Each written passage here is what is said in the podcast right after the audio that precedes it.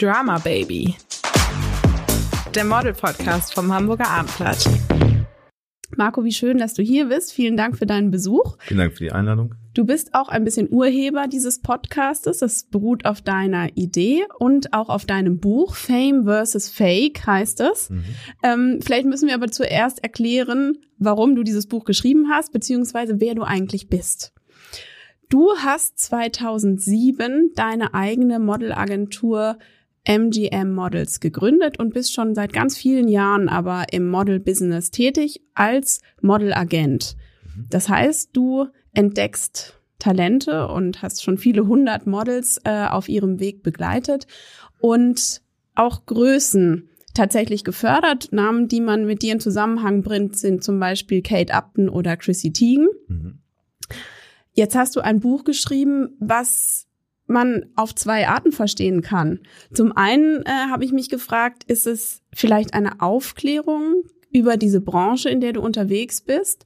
Oder ist es auch ein bisschen eine Abrechnung mit jemand, der schon lange darin unterwegs ist, mit Heidi Klum? Um die geht es nämlich auch in dem Buch. Also eine Abrechnung ist es ganz sicherlich nicht. Ich finde, wenn, dann ist es eher eine Aufklärung und ähm, vielleicht ein Anschluss auch zur Debatte. Eine Abrechnung habe ich jetzt so äh, nicht äh, nötig in, in dem Zusammenhang mit Heidi Klum, aber ich finde, dass es Themen gibt, die wir heutzutage, die sich ähm, massiv verändert haben und ähm, die wir einfach als Gesellschaft auch äh, mal beleuchten sollten und worüber wir einfach mal sprechen müssen. Also wenn wir darauf eingehen wollen, es geht um die Sendung, das gerade lief oder vor einiger Zeit lief schon die 17. Staffel von Germany's Next Topmodel. Heidi Klum ist da die Gastgeberin. Ähm, GNTM wird es abgekürzt mittlerweile und das ist ähm, für viele junge Mädchen ähm, nicht nur Bestandteil vom Abendprogramm, sondern ähm, sie sehen das auch als ernstzunehmendes Sprungbrett in die Modebranche. Und ich glaube, das ist nicht genau das, was du unterschreiben würdest, oder? Ja, also das Buch äh, beinhaltet auch noch andere Sachen außer GNTM, aber das ist natürlich ein Kapitel, was viele Menschen interessiert, weil ich da auch Hintergrundinformationen auch preisgebe, die man vielleicht so noch nicht gehört hat und auch Erfahrungsberichte von ehemaligen äh, Germany's Next Top Models auch vorkommen. Ja, äh, viele Leute sehen GNTM tatsächlich als ernsthaftes Sprungbrett äh, in eine Modelkarriere und ähm, ich glaube, dass für viele Menschen auch GNTM die Modelwelt darstellt. Und das tut es eben nicht, weil das ist ja ein total verzerrtes Bild, was eigentlich da in der Sendung vorkommt. Und deshalb fand ich es wichtig, dass jemand aus der Branche auch mal zeigt, dass es eben genau nicht so ist und dass man vielleicht nicht unbedingt nackt über den Laufsteg laufen muss und dass das einfach nicht die Realität ist. Unter der Modelwelt stellen sich viele Menschen immer ganz exotische Dinge vor, weil man es nicht verstehen kann. Und äh, ich habe das so ein bisschen auch in meinem Buch entzaubert und habe auch klar gemacht, dass es ein ganz normales Geschäft ist, auch mit sehr klaren Spielregeln und äh, dass es doch gar nicht so glamourös ist, wie man das auch wirklich immer denkt. Genau, also ich glaube, ein Alleinstellungsmerkmal der Show, die ja tatsächlich auch als, äh, wenn ich es richtig erinnere, äh, Reality-Show gehandelt wird und nicht unbedingt als Casting-Show, also was auch schon ja eine Aussagekraft hat. Ne? Mhm. Ähm, da geht es viel um Mutproben. Es geht viel darum, vielleicht auch ähm, die Charaktere vorzuführen. Ja, das ist halt auch alles natürlich äh, durchgescriptet. Das habe ich eben auch in meinem Buch geschrieben. Es ist halt also jetzt auch nichts dem Zufall überlassen. Man geht, glaube ich, in der Auswahl der Kandidaten schon so ein bisschen darauf ein, dass das Menschen sind, die auch gerne mal eskalieren oder hysterisch werden. Mhm. Dann werden sie während der Sendung abisoliert von ihrer von ihrem familiären äh, Background, den sie haben, von ihren Freunden, dürfen also nicht telefonieren, äh, stehen unter so einem äh, wahnsinnigen Konkurrenzdruck und drehen dann natürlich auch völlig am Rad in, in gewissen Mutproben, Challenges ähm, und Situationen, die sie einfach komplett überfordern. Aber also entspricht es nicht der Wahrheit, dass man denn zum Beispiel als junges Model viel alleine ist oder tatsächlich Konkurrenzdruck hat? Oder also ist das wirklich gar nicht so? Also was heißt viel alleine sein? Also ich meine, du bist als junges Model, das ist eigentlich auch ein ganz schöner äh, Teil des ähm, Berufes. Ich meine, du bist in Model-Apartments mit anderen Models. Als junges Model kannst du es dir ja gar nicht anders leisten. Mhm. Das heißt, du bist also in Mailand oder Paris oder New York mit vielen anderen Models in Apartments, lernst viele verschiedene Kulturen kennen. Das kann eine sehr lustige Zeit sein, so wie die meisten Models mir das auch berichten. äh, dass sie sagen, das ist einfach cool. Wir haben tolle Roommates gehabt und haben viel Spaß gehabt, haben äh, die Städte erkundet, in denen wir waren. Also alleine würde ich es jetzt nicht äh, nennen. Konkurrenzdruck ist in einer gewissen Art und Weise natürlich da. Mhm. Ähm, vor allen Dingen auch ein Konkurrenzdruck, der so ein bisschen surreal ist, weil es ja um die eigene Schönheit geht. Es geht ja hier nicht um die Leistung, sondern Models müssen sich natürlich immer wieder auch begutachten lassen, wie sehen sie aus. Und dann gibt es vielleicht ein anderes Model, was den Job kriegt und, und das hat, äh, das nagt dann am Selbstwertgefühl. Und ähm, damit haben Models tatsächlich oft Probleme und ähm, damit äh, musst du als Agentur dann eben auch ein bisschen unterstützen. Und ähm, was sagst du dann? Ach, ich versuche denen das immer eigentlich so ganz sachlich zu erklären, dass ich sage, gut, das andere Model hat jetzt den Job bekommen, äh, weil sie vielleicht doch dann äh, von der Persönlichkeit ein bisschen ähm, gelöster war als du. Es hat aber nichts mit deinem Aussehen zu tun. Also so optisch ist da jetzt kein großer Unterschied zu sehen. Also das andere Model sieht jetzt nicht besser aus als du und nimm dir das nicht zu Herzen. Ne? Mhm. Oder ähm, ja, äh, manchmal sind es eben auch so Kleinigkeiten, dass jemand einfach längere Haare hat und, und das besser dann äh, zu dem Profil des, des Kunden passt. Also möglichst wirklich auch den Leuten sachlich die Dinge erklären, warum und wieso das so ist und dadurch auch ähm, einfach ein bisschen dieses äh, diesen, diesen furchtbaren Leistungsstress dann auch rauszunehmen und das Selbstwertgefühl so ein bisschen zu schonen auch dabei, ne? Was da für mich rausklingt, ist auch sowas wie, dass du auch so eine gewisse Fürsorgepflicht äh, übernimmst als Agent für die vermehrt ja auch jungen äh, Menschen, die du in deiner Agentur betreust. Und das auf der anderen Seite was ist, was, ähm, so hört man auf jeden Fall ja, vielleicht Heidi Klum eben gar nicht tut, sodass die nach Aufzeichnung der jeweiligen Sendung dann äh, zack vom Set verschwindet. Mhm. Also ich würde jetzt sagen, es ist übertrieben, dass wir besonders fürsorglich sind. Ähm, als Agentur, wir sind natürlich auch ein äh, wirtschaftliches Unternehmen und versuchen natürlich auch immer das äh, Maximum auch, auch rauszuholen für unsere Models und auch für uns geschäftlich auch. Aber äh, wie das in jeder größeren Firma natürlich auch ist, übernehmen wir auch als ne, übernimmst du als Chef für die Mitarbeiter natürlich auch eine gewisse Verantwortung. Guckst mal drauf und ähm, beobachtest das Ganze auch. Meine Mitarbeiter tun das Gleiche, auch bei den Models. Also wir achten schon drauf, dass sie gesund bleiben. Und was Heidi Klum macht, ist, ähm, die hatte gar kein Interesse daran, Leute zu fördern. Als sie das äh, damals dieses Format äh, aufgebaut hat, da habe ich eigentlich so gedacht, Mensch, schön, das ist doch eine coole Sache so. Also ich war da jetzt nicht gegen. Mhm. Weil man kann natürlich über Fernsehen auch viel erreichen, man kann da schöne Karrieren aufbauen, äh, bis man eben gemerkt hat, dass es ja gar nicht darum geht, dass da jetzt ähm, Mädchen wirklich gefördert werden sollen, sondern es ist rein äh, irgendwie um äh, Verächtlichmachung geht, um, um lächerlich machen und das fand ich so schade und da habe ich auch so ein bisschen dann auch, war ich auch enttäuscht, muss ich ehrlich sagen. War das dann auch so ein bisschen eine Wut, dass du gesagt hast, und ich schreibe jetzt mal, wie es wirklich ist? Hier, wir können ja vielleicht einmal schauen, mhm. wie es aussieht. Fame versus Fake heißt das. Und Darin geht es tatsächlich wirklich um viele Details auch, die ähm, super spannend sind, die die wenigsten wissen dürften und deswegen wahrscheinlich ungefiltert auch übernehmen, was Heidi Klum in ihrer Show als bare Münze verkauft. Ja, ähm, äh, du hattest auch vorhin äh, gefragt, ob ich wütend war. Also ich ähm, bin nicht wütend auf Heidi Klum, also ich bin auch nicht wütend auf das Format. Ich finde nur, es muss halt aufgeklärt werden, ne? weil das ist eben nicht die Realität. Und wir haben in der Tat viele besorgte Eltern, die anrufen und sagen, sagen Sie mir, ist das so? Und ähm, muss ich dann meine Tochter da nackt? Also diese, diese, es waren wahnsinnig viele Leute sehr empört über diese Nacktheit mhm. und empfanden das als sehr ähm, kritisch auch. Ich fand das auch sehr kritisch. Es geht um die Typveränderungen, die da stattfinden. Und ähm, das entspricht alles so nicht der Realität. Das ist alles einfach natürlich fürs Fernsehen gemacht. Ich glaube, viele Menschen können das auch differenzieren. Die sagen auch, das ist eine Unterhaltungsshow und das ist nicht die Realität. Aber es gibt auch Menschen, die das nicht können. Und ich glaube, da ist es wichtig, dass man dann ähm, auch gegenhält und sagt, so, also du kannst, es gibt zumindest eine Möglichkeit, dich mal zu informieren, ähm, wie das Ganze wirklich abläuft. Wie viele Bewerber und Bewerberinnen gibt es denn in deiner Agentur eigentlich? Äh, fünf bis sechshundert Leute bewerben sich so bei uns im Monat. Das ist schon wirklich viel, ja. Oh. Ja. Okay. Und die kommen von sich aus zu euch ja. oder werden? Nee, die kommen von sich aus. Und die klingeln? Achso, na, ähm, wir haben natürlich Leute, die jetzt persönlich vorstellig werden. Wir haben auch viele Leute, die jetzt E-Mails schreiben. Mhm. Das ist eigentlich so gang und gäbe, dass sie sich dann über die Webseite bewerben mit Fotos, die sie anhängen. Und das ist eigentlich so der Großteil. Ne? Und wie guckst du dir jede einzelne Bewerbung an oder nein, wie läuft das? Nein, also wir haben natürlich auch Leute bei uns, sehr erfahrene, professionelle, gute ähm, Booker, die äh, die Bilder aus äh, anschauen und die auch den Leuten dann antworten, wenn es nicht passt. In den meisten Fällen passt es eben nicht. Äh, ist, ja, An was scheitert es denn, wenn du das so pauschal sagen kannst? An vielen, dass sie einfach die Kriterien, die wir ganz klar auf der Webseite auch ähm, ähm, darstellen, eben nicht einhalten und sich trotzdem bewerben. Also das wenn jemand 1,75 sein muss, oder mindestens 1,75 äh, sein sollte, dann muss er sich mit 1,64 nicht bewerben. So, das geht halt dann nicht. Aber die Leute tun es trotzdem.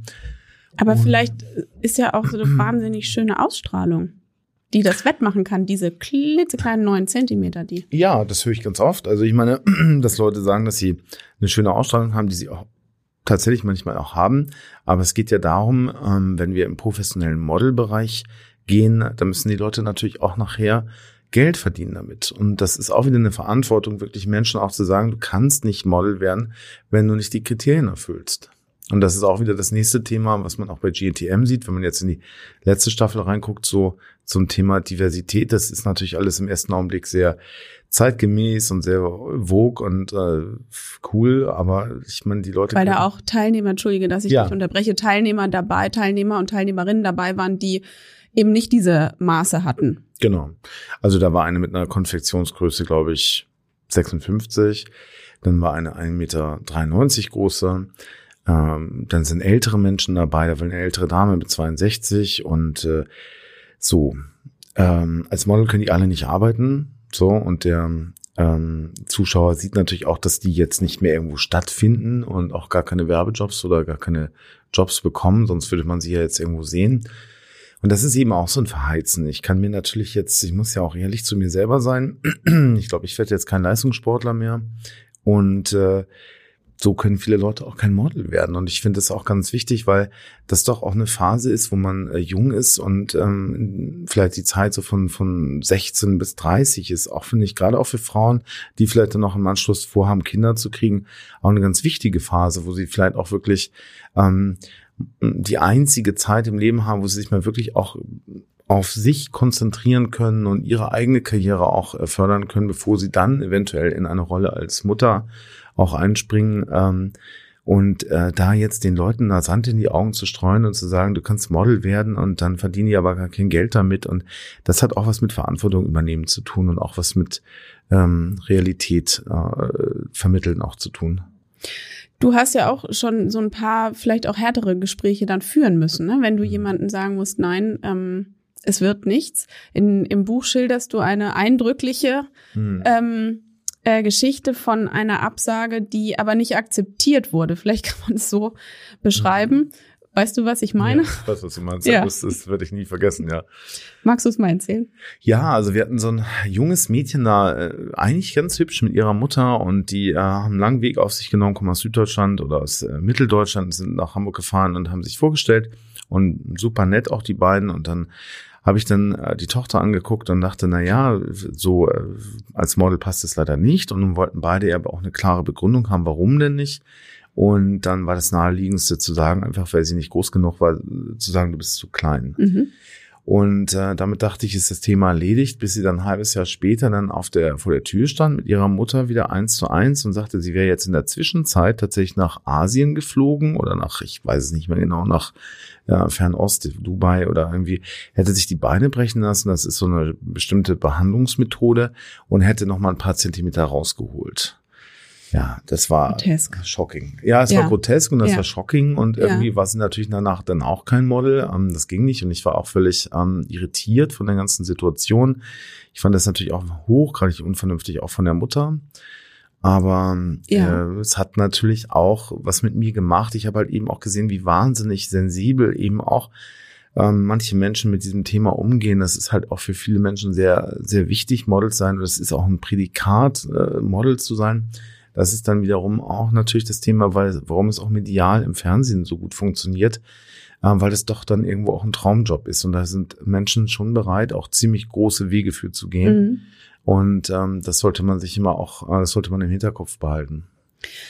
Also das finde ich auch Wahnsinn, ähm, was auch irgendwie Eltern teilweise dann erlauben oder auch fördern, ne, um. Vielleicht ist es tatsächlich aber auch so, wie du sagst, ähm, das hat einen gewissen Zauber, mhm. ja, und ähm, es ist doch auch ein Closed Shop, also man hat keine Einblicke und irgendwie, wenn es eine Möglichkeit gibt, da Teil von zu werden, dann nehmen vielleicht eben viele was auf sich. Wie ist es denn? Ähm, du hast eben so beiläufig gesagt, ja, dann habe ich sie angeschaut und nee, also dieses, es gibt dieses ominöse Potenzial. Mhm. Ähm, ist das, also wie erkennst du denn, ob äh, ein junger Mensch eine Karriere machen kann mhm. oder nicht? Also ich denke mal, das sind im Wesentlichen drei Faktoren. Also einmal ist es, ähm, hat es viel mit Symmetrie zu tun, also mit Fotogenität in erster Linie. Und Fotogenität ist immer Symmetrie auch. Also wenn ich jetzt einen schönen Gesichtsschnitt habe, wo alles gut zueinander steht und die Augenpartie ist ähm, äh, harmonisch miteinander, die Nase ist nicht zu groß und äh, das Gesicht hat einfach einen guten Schnitt. Dann bin ich auch fotogen, das kann man sehen tatsächlich und dann sehe ich auf Fotos sehr gut aus.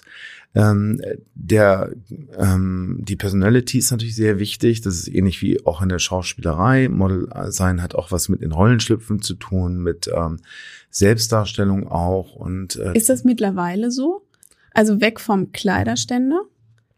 Also ein Kleiderständer, das ist so ein, ist so ein, auch so eine üble Vokabel. Ja. Also ich habe die ja schon öfters gehört, ist ähm, noch nie der Fall gewesen. Also ich meine, man hat das Gefühl natürlich, wenn die ähm, Models so fast so äh, starr irgendwie auf den, auf manchen Fashion-Shows rumlaufen, dass man sagt, genau. okay, das ist ein Kleiderständer.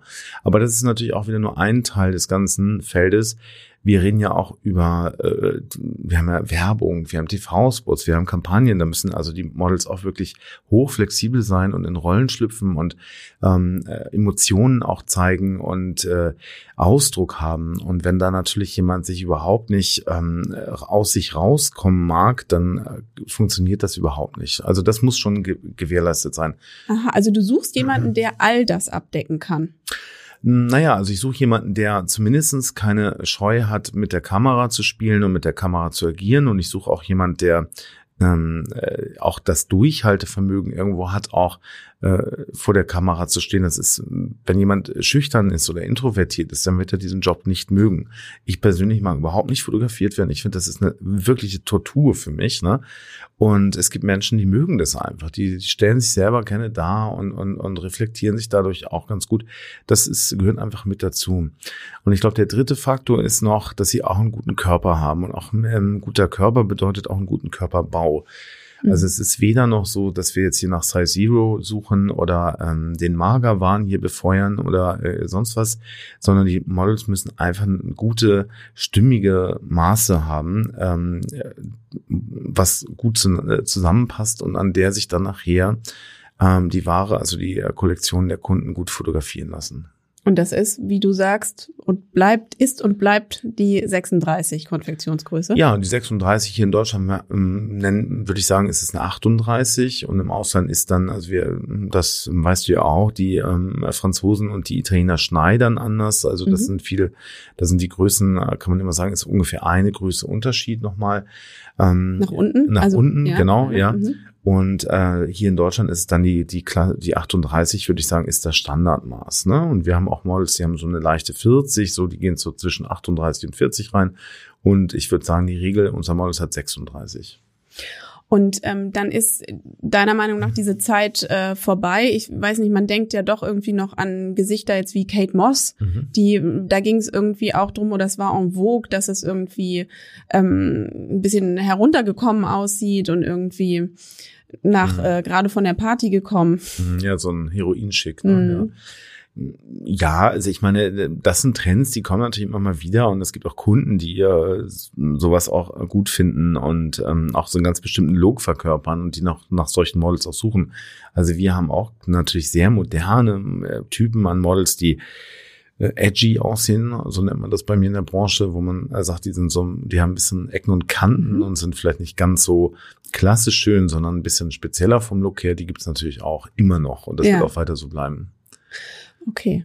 Ähm, der ein Aspekt, der irgendwie auch äh, interessant ist, den du auch nicht auslässt, ist tatsächlich auch, wie du dein Geld verdienst, weil du entdeckst ja nicht nur und äh, entlässt dann diese ganzen schönen Menschen äh, auf irgendwelche Fotoshootings, sondern wie du vorhin schon angedeutet hast, äh, du, dass du bist ein Unternehmer ja. und äh, hast hier Familie und Mitarbeiter und äh, noch einen äh, Zweitsitz in Düsseldorf. Also mhm. du hast auch ein bisschen was zu versorgen.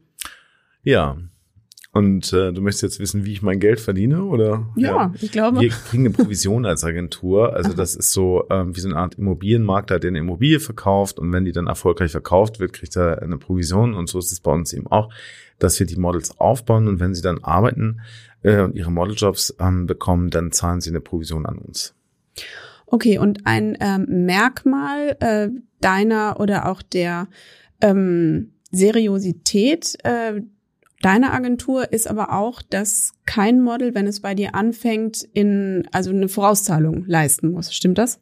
Ja, also das ist generell, aber ich glaube, das ist auch mittlerweile auch bekannt, dass man also keine ähm, Vorauszahlung in Agenturen leisten kann. Es gibt das immer mal wieder so. Es gibt so merkwürdige, dubiose Hinterhofagenturen, die haben den Geld dafür abknüpfen, dass man da Fotos macht und mit diesen Fotos wollen sie einen dann äh, eine Karriere aufbauen. Mhm. Das machen wir natürlich nicht. Wir mhm. bezahlen mhm. das, also alles, was am Anfang ansteht, was ähm, Probe, also ähm, Bücher, ähm, Buchaufbau, also Testshootings und so angeht, bezahlen wir. Mhm. Und dann leben wir dann eben von unserer Provision. Und äh, wenn es gut läuft, ähm, dann bleibt es auch richtig lange so. Ne? Es gibt auch noch mhm. weitere Unterteilungen mit äh, Mutteragenturen und ja. äh, in anderen Ländern gibt es äh, oder ne, gibt es ja. dann Regelungen. Also wenn jetzt äh, Kate Upton äh, fotografiert wird und ein Foto gedruckt wird, dann hast du sozusagen da immer noch was davon. Hm, du willst das ja echt genau wissen, ja. Super. ja. ja. Wenn schon, denn wenn schon. schon, denn schon. Ja. Ja. Okay. Mhm. Also freust du dich eigentlich über jedes Foto, äh, was gedruckt wird. Erkennst du alle deine ähm, Models denn sofort auf den ersten Blick? Äh, nein, ähm, dafür haben wir jetzt auch zu viele. Wir haben jetzt 1400 Models in der Kartei. Das ist jetzt wirklich ein bisschen viel. Und wir sind auch 65 Leute, die bei uns arbeiten. Also du bist nicht mehr in jedem Thema so drin. Und es ist tatsächlich mir auch schon passiert, dass ich in meiner eigenen Agentur sitze und Models, die wir vertreten, nicht mehr erkenne. Ne? Mhm. Ähm, das ist so, wenn du so eine große Agentur hast, früher war das anders. Die meisten erkenne ich aber auch schon mhm. und das ist dann auch nach einem zweiten Blick ähm, auf jeden Fall weiß ich, wer es ist und ähm, aber dafür ist es einfach zu groß. Wir haben halt einen wahnsinnigen ähm, Umsatz einfach an, an Models, die für verschiedene Kunden und Produktionen arbeiten. Jeden Tag arbeiten ja hunderte von unseren Models für Magazine oder für Werbung oder für ähm, E-Com-Shops äh, oder Genau, wie, wie tatsächlich die Struktur ist, das ähm, wirst du uns noch mal in einer anderen Folge ein bisschen mhm. näher bringen ähm, mit den Bookern und wer wie wem zugeordnet ist. Ähm, ein Punkt, den ich auch noch wahnsinnig spannend fand, den du angesprochen hast im Buch, ist ähm, Fast Fashion. Also was sich aus deiner ähm, Erfahrung verändert hat, ähm, was die Modeindustrie betrifft, die sich dann auf den Modelbereich auch auswirkt. Weil Fast Fashion kann man vielleicht übersetzen damit, dass eben die Trends mittlerweile wahnsinnig schnell auch in den Regalen von günstigeren Anbietern sind, also so, dass sich das fast jeder leisten kann. Und ähm, es gibt nicht mehr nur, weiß ich nicht, wie früher zwei Kollektionen, einmal im Sommer und einmal im Winter, sondern eigentlich gibt es ja fast, weiß ich nicht, monatlich hm. neue ja. Produkte. Ja. Ja, die, ähm, man muss dazu sagen, ich meine, Fast Fashion, sprich ähm, die großen Ketten, die wir kennen, ähm, kleiden die Menschen ein. Also ich denke mal, der Großteil der Leute geht dann eben zu den Namen, die ich hier wahrscheinlich nicht sagen darf, ähm, aber zu den großen Ketten, die wir alle kennen, ob die aus Schweden kommen oder aus Spanien kommen mhm. und die uns jedem geläufig sind. Und die machen ja auch gute Sachen, finde ich, und haben einen sehr modischen Aspekt dabei. Ähm, es ist aber so, dass das natürlich auch beinhaltet, ähm, dass sich diese ähm, äh, großen Chains eben auch gegenseitig überholen äh, müssen. Das ist ein ewiger Wettlauf gegen die Zeit. Also mhm. ähm, das wird immer mehr und immer schneller produziert, auch auf der Suche natürlich nach neuen Trends, die, die, wer setzt sie am ehesten um, wer setzt sie am schnellsten um, wer hat sie am schnellsten auch in den Stores drin. Und da wir ja nun auch heutzutage in der E-Com-Welt leben, wer hat sie auch äh, als erster auch im Netz und äh, in seinen Online-Shops. Ne? Und das bedeutet natürlich dann eben ähm, ganz signifikante Änderungen auch im, im Model-Business, weil ähm, ja permanent produziert werden muss. Also früher haben wir ähm, Produktion gehabt am Model, da gab es coole Reisen und dann wurde das in aller Ruhe vorbereitet und dann gab es so ein, so ein Prep-Day und da konnte das Model dann erstmal runterkommen und am Pool liegen und der Fotograf hat in Ruhe sein Equipment aufgebaut, dann gab es den Shooting-Day und so weiter und so irgendwie ähm, äh, drei Monate später waren dann das äh, die Broschüre, die Kampagne dann draußen, das war dann irgendwie großartig und auch irgendwo gemütlich auch, ne? Am Tag hat man so zehn Fotos gemacht und dann war gut. Ähm, heute ist es so, dass die Fotos schnell in Kasten müssen eben. Für und die Online-Shops, ne, genau. das nochmal als Erklärung, damit ja. da nicht nur der Pulli liegt, sondern der Pulli an einem genau. Menschen zu sehen ist. Genau, damit mhm. der getragen wird. Und das bedeutet 60 Aufnahmen im Studio und am Tag, genau. Und das ist natürlich auch ganz unsexy äh, für viele, weil das auch keine schönen Studios sind. Das sind Studios, wo mehrteamig gearbeitet wird, wo vielleicht sieben, acht Models nebeneinander in solchen Kabinen ähm, abgetrennt, vielleicht durch Stoff ähm, arbeiten. Und äh, das hat so was, ein bisschen was von Fließband-Charakter. Aber gehört es dazu? Also ist das mittlerweile so Schwarzbrot? Ich glaube, in jedem Job gibt es was, ja. was man halt machen muss, was keiner ja. wahnsinnig liebt, aber gehört ja, dazu? Genau. Bread and Butter Business, genau. Ja, okay. Ja. Und dann gibt es aber auch noch diese ähm, schönen Produktionen. Die schönen Produktionen gibt es auch noch. Es gibt ganz großartige Werbeproduktionen, es gibt tolle äh, Kampagnen, es gibt ähm, auch immer noch ähm, im Printbereich auch noch Magazine, die schöne ähm, äh, Fotostrecken machen und dann gibt's ja auch TV-Spots und, und ähm, da gibt's auch immer noch ganz viele andere tolle Sachen. Aber E-Com ist halt eben ein, ein großer Teil des Geschäftes der auch äh, das Business sehr verändert hat. Mhm. Ähm, welche Rolle spielen in dem Zusammenhang auch ähm, die sozialen Medien? Also was, was bedeutet das mittlerweile in der Modelwelt? Ist es wichtig, ein Profil zu haben? Muss man? Ja, also ähm, die sozialen Medien sind gar nicht mehr wegzudenken, eben auch aus der Werbung und auch für die Kunden natürlich ganz entscheidend wichtig, dass äh, die Kunden über die sozialen Medien natürlich auch ihre Sachen verkaufen und insofern muss natürlich auch ein Model immer auch auf äh, Social Media, vorwiegend vor allen Dingen auf Instagram sein. Und ähm, viele Kunden gucken auch sich, äh, bevor sie das Model buchen, sich tatsächlich auch den äh, Instagram des Models an. Mhm. Dann ist natürlich ähm, um zu wissen, Entschuldigung, um zu wissen, wie viel Follower da sind oder um zu wissen, wie sich die Person präsentiert. Genau, um zu wissen, wie sich die Person äh, präsentiert mhm. und auch zu sehen, okay, passt das zu mir, passt das zu meiner Marke. Früher hatten wir natürlich diese super glossy Modelbooks und keiner wusste, wie sieht's ja eigentlich wirklich aus, ne? So. Mhm. Und heute kann ich auf Instagram genau sehen, was macht die und äh, wie gibt die sich so. Und das ist natürlich schon mal mhm. sehr spannend und kann ich auch dann äh, für mich als Kunde auch schauen, passt die zu meiner Marke oder nicht. Ja. Das Thema Follower ist natürlich auch sehr wichtig, ähm, denn äh, viele Models werden Influencer, viele Influencer sind auch irgendwo äh, Models. Also diese Branchen, die verschmelzen auch so ein bisschen. Und für viele Kunden ist es auch entscheidend, dass ein Model viele Follower hat, damit sie dann auch gleichzeitig etwas über den Kunden postet und der Kunde auch dadurch nochmal einen Mehrwert hat, dass sie ihre eigene Audience, ihre eigene Community auch ähm, dann äh, anspricht und auch, dass der Kunde auch da einen Werbeeffekt hat. Mhm. Wenn man all das weiß mhm. und drei Töchter hat mhm. und die sagen vielleicht irgendwann, du Papa, mich interessiert das ich würde auch gerne in dieses Modelgeschäft einsteigen. Mhm. Weißt du schon, was du dann sagst? Ähm, du hast vier Kinder, wir wollen nicht verschweigen, du hast auch noch mhm. einen Sohn.